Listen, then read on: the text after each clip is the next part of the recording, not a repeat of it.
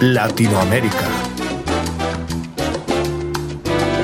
José María Figueres Ferrer, apodado Don Pepe, fue un agricultor, empresario y político costarricense que sería presidente de esta república en tres periodos de tiempo distintos. Estamos ante el caudillo victorioso de la guerra civil de este país, además de fundador de la Segunda República. Uno de sus principales logros sería la abolición del ejército de Costa Rica, hecho por el que este país se convertiría en uno de los primeros en suprimir sus fuerzas armadas.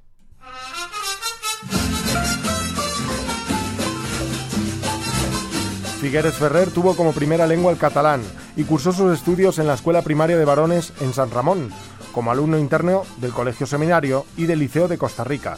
Sería en el año 1924 cuando parte rumbo a la ciudad de Boston, en Estados Unidos, combinando trabajo y estudio como motivos primordiales. Allí, en la capital del estado de Massachusetts, estudia ingeniería hidroeléctrica para volver cuatro años más tarde a su patria y adquirir la finca llamada La Lucha Sin Fin, en San Cristóbal de los Desamparados. Allí producirá sacos de cordel y cáñamo y más tarde artículos de madera. Durante más de una década se dedica a la agricultura y a diferentes proyectos industriales y empieza a publicar en esta etapa algunos escritos sobre temas agrícolas distribuidos en el Café Popular de San José. Poco después se une al grupo Pro República Española en solidaridad con la democracia, en aquel momento amenazada por el fascismo. Empiezan así las reuniones con su abogado y su socio para analizar la situación del país. A partir de ese momento denuncia actos irregulares del gobierno de Rafael Calderón, lo que le hace ser apresado en la misma emisora de radio en la que profiere la locución. Finalmente se exilia a El Salvador, luego a Guatemala y más tarde a México.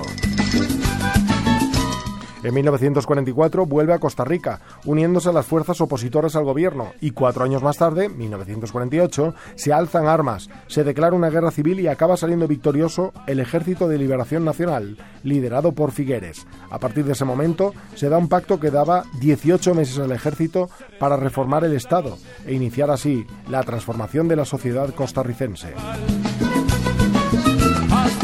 Entre sus medidas como secretario de Relaciones Exteriores, rompe relaciones diplomáticas con la República Dominicana e instala la Junta Fundadora de la Segunda República.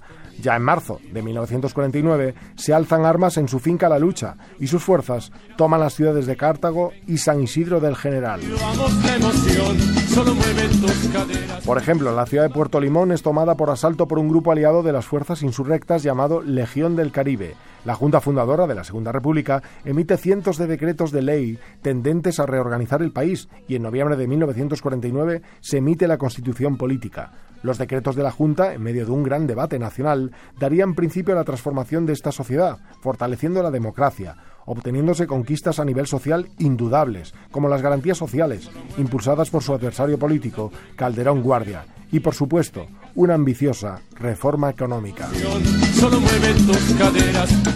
El primero de diciembre de 1948, Figueres declara la abolición del ejército en un acto simbólico, demoliendo las almenas del lado oeste del patio central del cuartel Bellavista, sitio donde ahora funciona el Museo Nacional de Costa Rica.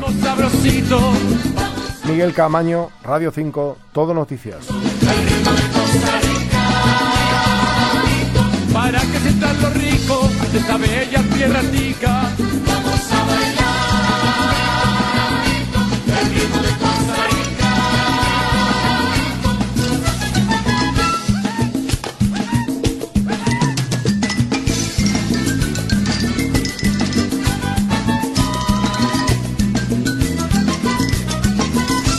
La noche del tambito, noche llena de placer.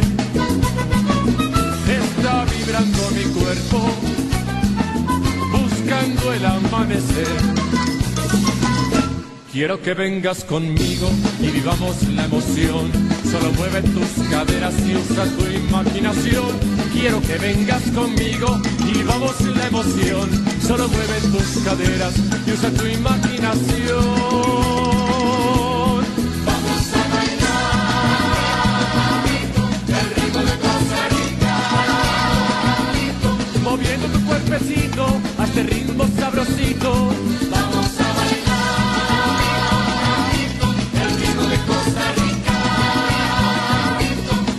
sientan los ricos.